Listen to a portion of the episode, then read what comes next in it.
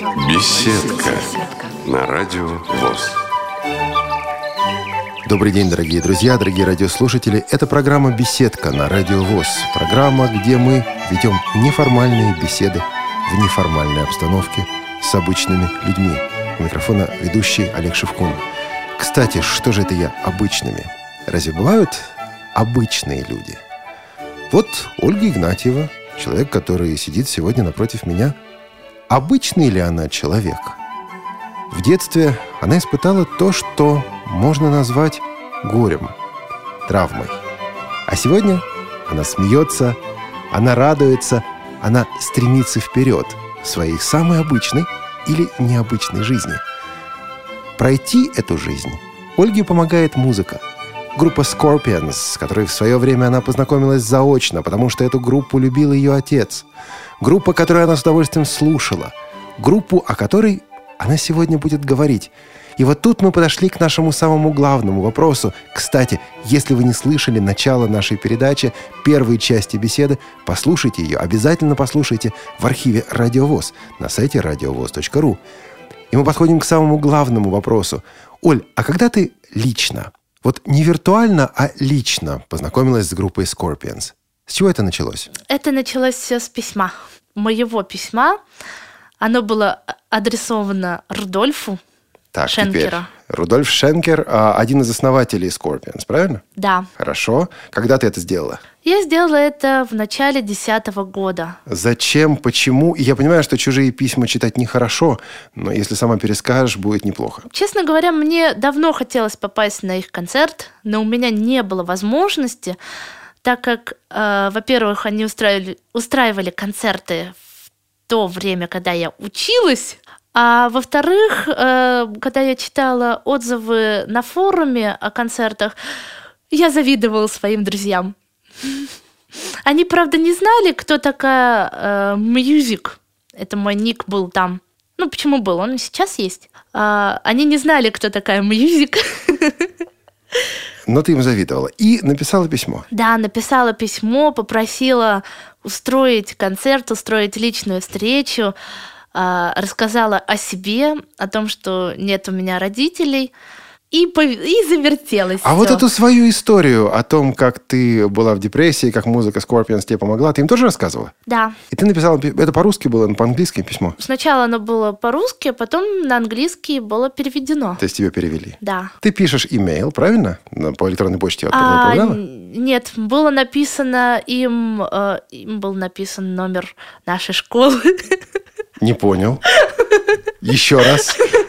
То есть они получают письмо из школы слепых? Нет, они получают просто э, письмо и в конце адрес и телефоны, по которым можно меня найти. Получает письмо, насколько я понимаю, их менеджер. Ты дальше имеешь представление, что было с этим письмом? А, да, Давай. вот человек, который мне помогал, она мне сказала, что Питер Амонд, продюсер группы Scorpions, позвонил человеку, с которым я уже... э, Продюсер группы Scorpions позвонил организатору концертов в России? да. Так. И слезно просил найти меня.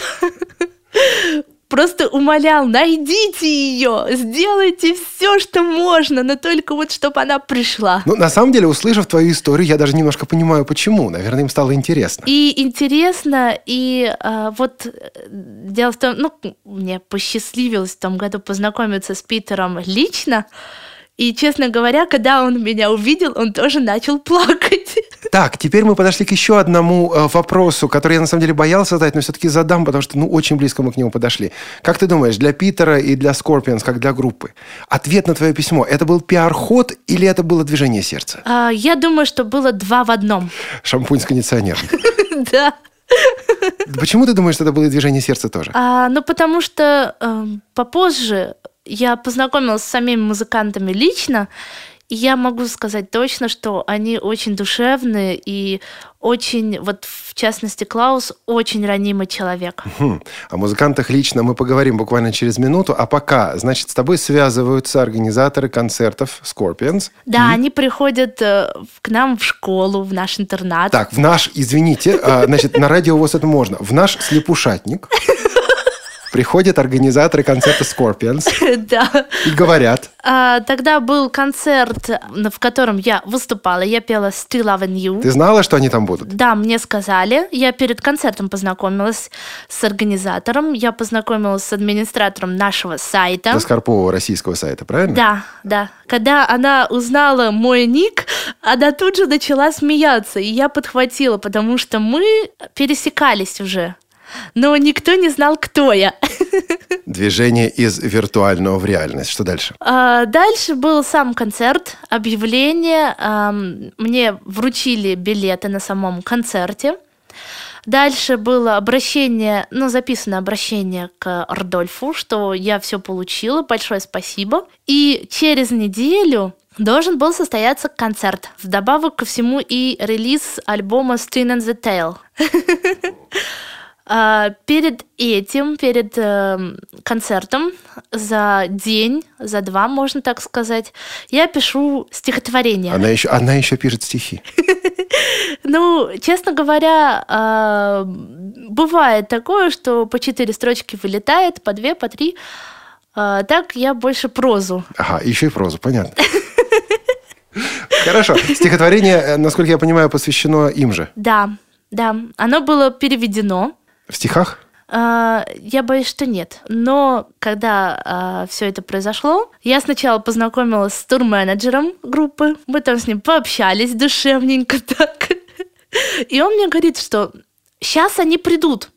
Тут же человек, который вот э, приближенный, он говорит, ну, сейчас он придет. Я такая говорю, вообще-то он сказал они. А он имеется в виду, подождите, он... Рудо- а, он, Рудольф, он Рудольф. имел просто, что придет Рудольф. Ага. Но когда я сказала вот эту фразу, было минутное молчание. А потом, значит, приходят они. Они это кто? Просто это, по именам. Это групп, группа Scorpions. Это Клаус Майне, Рудольф Шенко, Матиас Япс, Пол Мальчевода и Джеймс Коттек. Окей.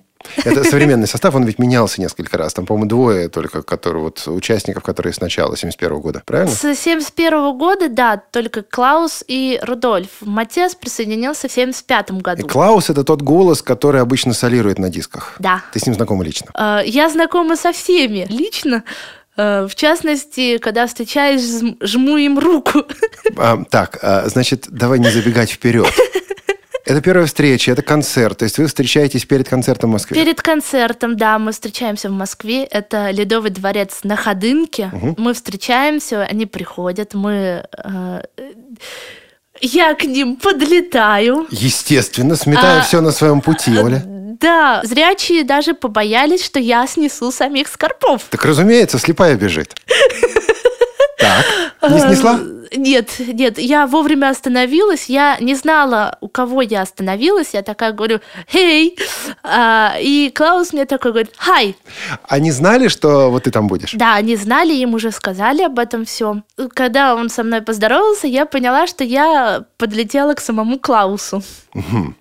Значит, происходит встреча с теми людьми, которые, как мы уже сейчас проговорили, в чем-то заменили тебе отца, или вот эта группа заменила тебе отца, и ты встречаешься с ними лично. А личная встреча – штука достаточно проблематичная. Вот почему. Можно виртуально увлекаться, а потом встречаешься и разочаровываешься. А может быть, А, наоборот. Что было Нет, у тебя? я не разочаровалась э, в музыкантах. Они достаточно хорошо меня приняли, достаточно тепло. А, Во-первых, э, прежде чем представиться, э, обо мне им рассказали, что именно я написала им. А, Мы пожали друг другу руки, познакомились лично. Потом мы пообщались. Э, Мои друзья тоже подошли, поздоровались с ними. Потом мы начали... Друзья были зрячие? Нет. Нет, тоже не зрячие. Нет, Мгм. это мои одноклассники были. Понятно. Они были в шоке от твоей наглости? Или они привыкли? Нет, э, у нас э, ну, создалось впечатление, что э, встретились вот люди, которые э, всегда были друзьями, то есть на таком уровне, то есть, ну, э, Скорпы, они всегда к своим фанатам относятся достаточно очень тепло. Э, не зря они говорят, это наша семья. Оля, ты сейчас использовала слово «фанаты». Оно не оскорбительно? Нет. А почему оно оскорбительно? Фэны, фанаты. Э... Ну, такие безголовые существа, которые бегают, ай-яй-яй, вау-вау-вау, надо же, надо же, какая вот хорошая группа и так далее. Или а, у меня неверное есть, есть среди нас и такие, есть и нормальные. Ну, то есть я подразумеваю две категории. Есть нормальные фэны, есть ненормальные.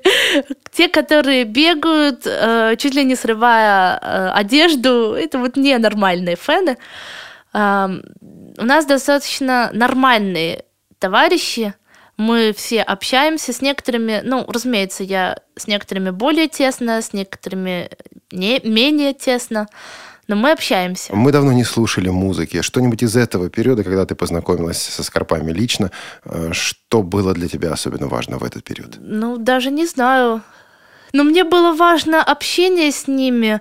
Мы познакомились, э, там, пофотографировались, э, после чего им сказали, что я выступаю с их песней, я там ее спела. Это была твоя последняя встреча с Карпами? Первая и последняя? Нет, это была первая. А, я еще немножечко расскажу про эту встречу. Я же говорила, что я написала стихотворение. И я его вручила Клаусу. Таки вручила? Вручила, да. Я стояла рядом э, с Клаусом, мы там пофотографировались. И э, как только уже я чувствую, что уже надо расходиться, я вручаю Клаусу стихотворение, э, слышу, что он читает э, под нос себе его.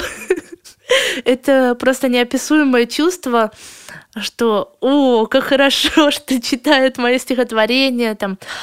А потом Клаус немножко был ошарашен таким стихотворением, но ему оно понравилось. И Э, честно говоря, они с нами очень долго пробыли, полчаса. Для них это очень долго? Да, они очень много. Обычно они там 10-15 минут могут пробыть. Ну, понятно. Это фанаты, которые там а, как бы автограф получить буквально на минуточку рядом сфотографироваться и так далее, а тут полчаса это, это серьезно. Да. Э, ну, у меня дома лежит DVD-диск, на котором подписано «To Olga», и там написано их автографы. Хорошо, что было дальше в вашем общении с этой группой? А, дальше был сам концерт. Я очень повеселилась на этом концерте. А, поскольку, э, ну, Клаус, честно говоря, сдержал свое слово, он обещал посвятить стылаванье мне. Он это объявил э, на концерте? Он это объявил, еще мало того, что и послал воздушный поцелуй в мою сторону. Тебе об этом сказали? А, да. Понятно. Я после этого концерта познакомилась с человеком, который а, ко мне подошел и говорит, я думал, честно говоря, что они пригласили человека из консерватории. Подстава такая. Я говорю, нет, говорю, я сидела в зале, а скорпы были э, на сцене. Честно говоря, я пожалела, что я не вышла, потому что Клаус звал меня. Ну, я на самом деле понимаю, что, наверное, твоя история действительно произвела на них сильнейшее впечатление. И все это не случайно. И что дальше после этого концерта? Ведь они же, насколько я понимаю, давно уже говорят о том, что вот мы сворачиваем свою концертную деятельность, и даже были слухи, что вот они тогда были в России последний раз, и все. Да, Тебя они... это как-то коснулось тогда? Я уже точно знала, что э, когда они сказали, что мы больше не приедем, я сказала, что... Приедете. Приедут. Почему так знала? А у меня было такое чувство, будто я знала этих людей всегда. Ну, как-то вот мы были близки. И действительно, через год они приезжают, у них был концерт в Олимпийском. Это было очень неожиданно, кстати говоря. То есть то, что вообще они приехали и так далее, но видишь, для тебя это не было такой уж неожиданностью. А для меня это не было неожиданностью, потому что уже в октябре 2010 года я знала, что они точно приедут, но э, я вот слушала в декабре передачку на «Серебряном дожде» про Скопенс. Честно говоря, я была очень возмущена этой передачей, потому что передача была не о музыкантах, а о том, что ассоциируется с группой Скопенс. Ну, это журналистский подход, Оль. Он не я, твой, но... Я понимаю, но про там, что вот я пришел там к девушке, она мне открыла, и у нее там э, пуговица на халате порвалась, это уж совсем. Оля, ну вот это у человека ассоциируется, он мыслит в пуговице на халате, и она для него важна. Я похихикала. Скорпионс вплетаются в эту личную историю. Так я похихикала, э, и плюс он еще сказал неправильную дату концерта он говорил, что типа в день рождения Клауса будет концерт в Кремле. Хотя на тот момент, уже в декабре, мы знали, что в Олимпийском, что 26 числа, 25 будет автограф-сессия большая. Так. А, я позвонила после этой передачки э, админу, ее Вика зовут. И мы с ней поболтали, я ей рассказала, она, она тоже ужаснулась, говорит, какой кошмар. Я, говорит, об этом ничего не знаю. И э, в, в крайнем случае они должны были поставить в известность наш сайт, потому что у нас очень большой, большая организация по России и по СНГ. В общем, да. Так, и дальше? А, мы на этом поговорили и встретились уже в, на автограф-сессию в день рождения Клауса. Они тебя снова пригласили? Ну да, я пришла на автограф-сессию, я э, прошла мимо очереди, э, подарила им э, сделанные моими руками цветы из бисера. Э, когда им сказали, что они сделаны моими руками, они были просто в шоке. Ну и Клаус, конечно, как всегда, сказал свое любимое «Вау!».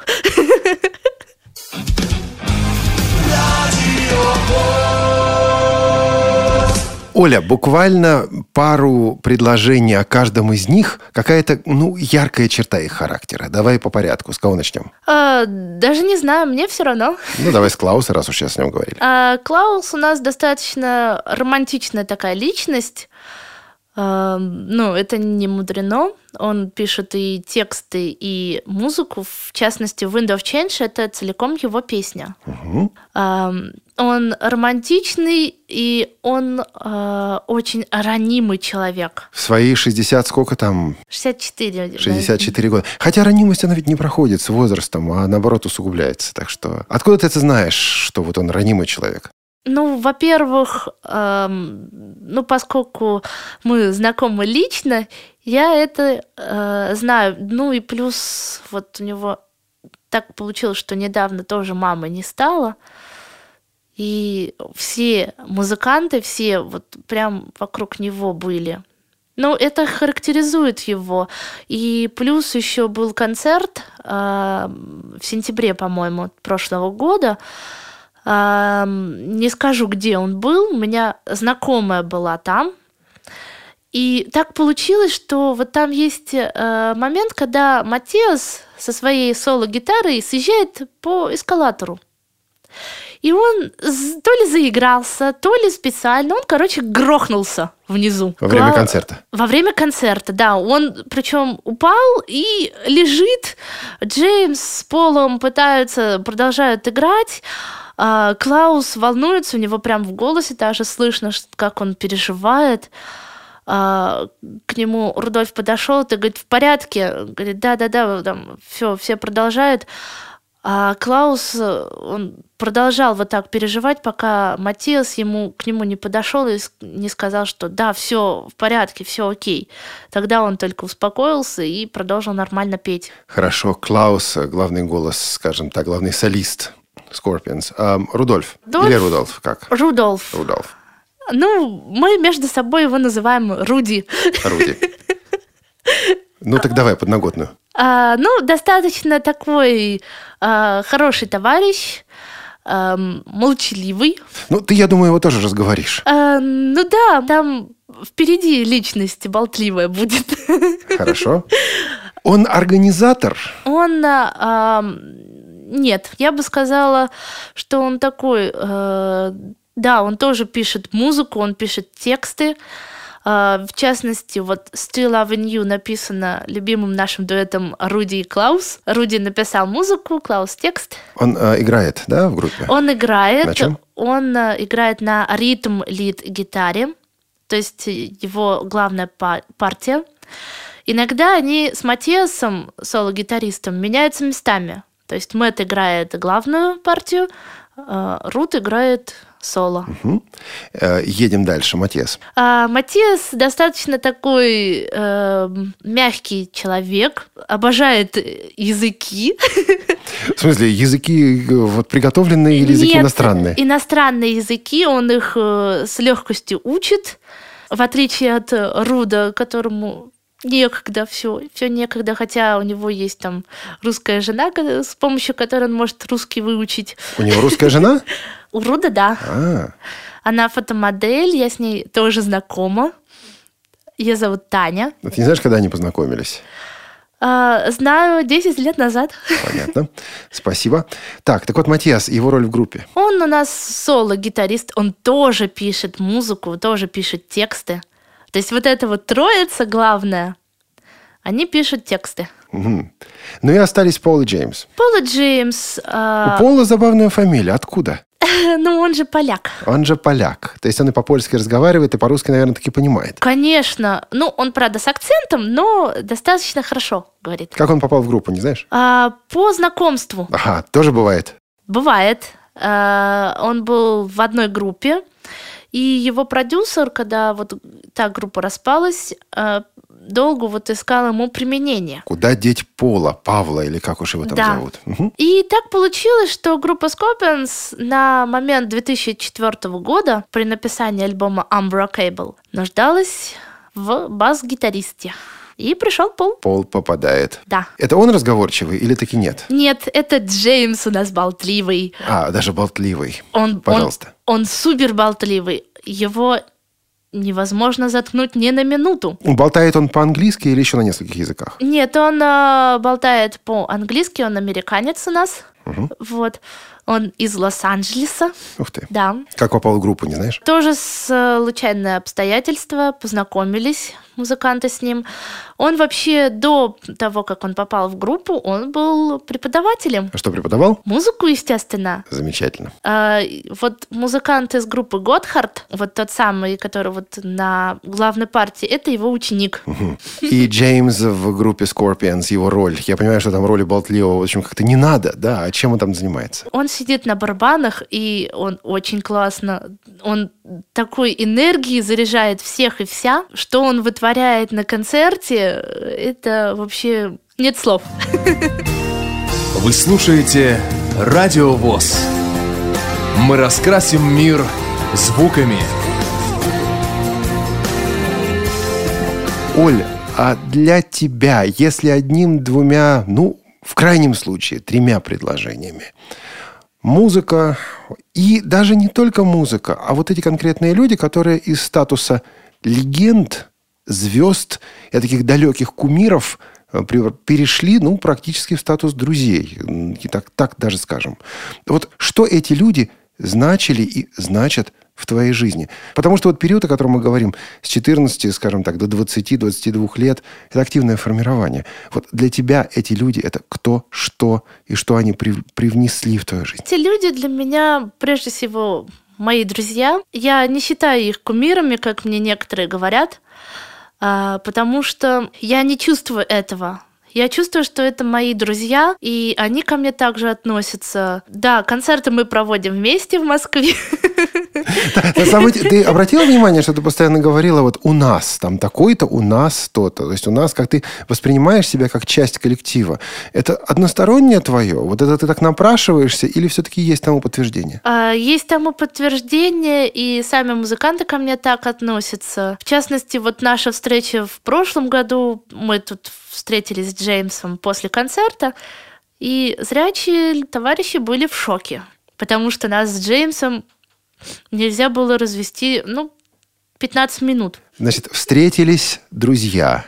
Да. И зрение, отсутствие зрения никакого значения здесь А, не имеет. нет, они, они даже забывают об этом. Ты знаешь, Оль, вот я сижу и прихожу еще раз и еще раз к мнению, к мысли о том, что ну вот это лучший комплимент, лучшая похвала, когда нам, незрячим людям, говорят, слушайте, а мы забыли, что ты незрячий. Случалось с тобой такое? А, Они не говорят, они выражают это действием. Они постоянно этого забывают. И на концертах они там показывают жесты. А, Когда я к ним пот- потом подхожу, говорю, ребят, говорю, ну, ну я же не вижу, говорю, ваши жесты. Говорят, ну что? Кстати, вот это, Оль, это даже еще более высокий уровень крути, потому что, когда человек говорит, да я и забыл, что ты незрячий, это означает, что в какой-то момент он все-таки вспомнил. И поэтому он сказал. А вот пока он об этом не говорит, Вот это действительно здорово. Чем ты занимаешься сейчас? К чему идешь? Какие у тебя планы на будущее? Ближайшее, может быть, отдаленное? А, ну, группа Scorpions повлияла на мою жизнь очень сильно. Честно говоря, до знакомства с музыкантами я хотела быть переводчиком.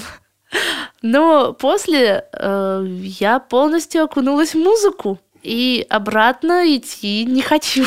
А музыка, как ты собираешься себя применять? Честно говоря, особо планов у меня пока нет, но есть люди, которые заинтересованы во мне, которые хотят меня видеть и которые хотят со мной сотрудничать.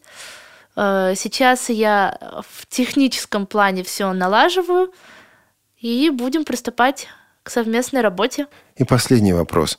У меня в общении с тобой иногда складывается ощущение, что отсутствие зрения ты как-то превращаешь из минусов в плюс. Ну, либо этого не замечается, либо это, ну вот, вот, вот это твоя фишка. Скажи, тебе выстраивать отношения со зрячими людьми сейчас трудно, легко? Что тебе усложняет жизнь, что тебе облегчает жизнь именно вот в выстраивании этих отношений? Честно говоря, э, мне не важно, видит человек или нет. Э, главное то, что внутри у него. Если он хороший человек, если у него лежит душа общаться, то общение будет. Независимо от того, видит он, не видит, ходит он, не ходит, слышит он, не слышит. Это не важно. Щелкнуло, и общение пошло. Да. Спасибо, Ольга. А мы подходим к концу нашей программы. Это была беседка на Радио ВОЗ. Наша гостья, или какая уж гостья, участница беседки. Ольга Игнатьева, ведущий Олег Шевкун, а, звукорежиссер Михаил Сидоренко. Но все-таки последняя вещь. Представь, пожалуйста, чем мы завершим эту программу? Скажи немножко про эту вещь и, э, ну вот, подведи нас к ней. Я думаю, что мы завершим эту э, программу песней «When You Came Into My Life». «When You Came Into My Life». Немножко об этой вещи, пожалуйста. А, ну, мне кажется, название э, напрашивается само собой, название и сама эта песня, когда вы, вы или ты вошел вошли в мою жизнь. А мы, сотрудники и ведущие Радиовоз, желаем вам всего самого лучшего.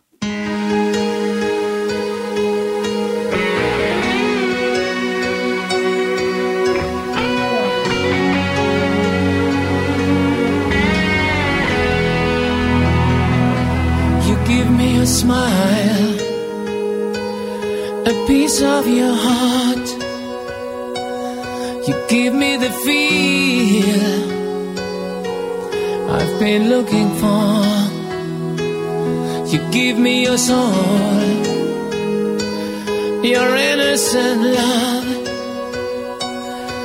You are the one I've been waiting for. I've been waiting for.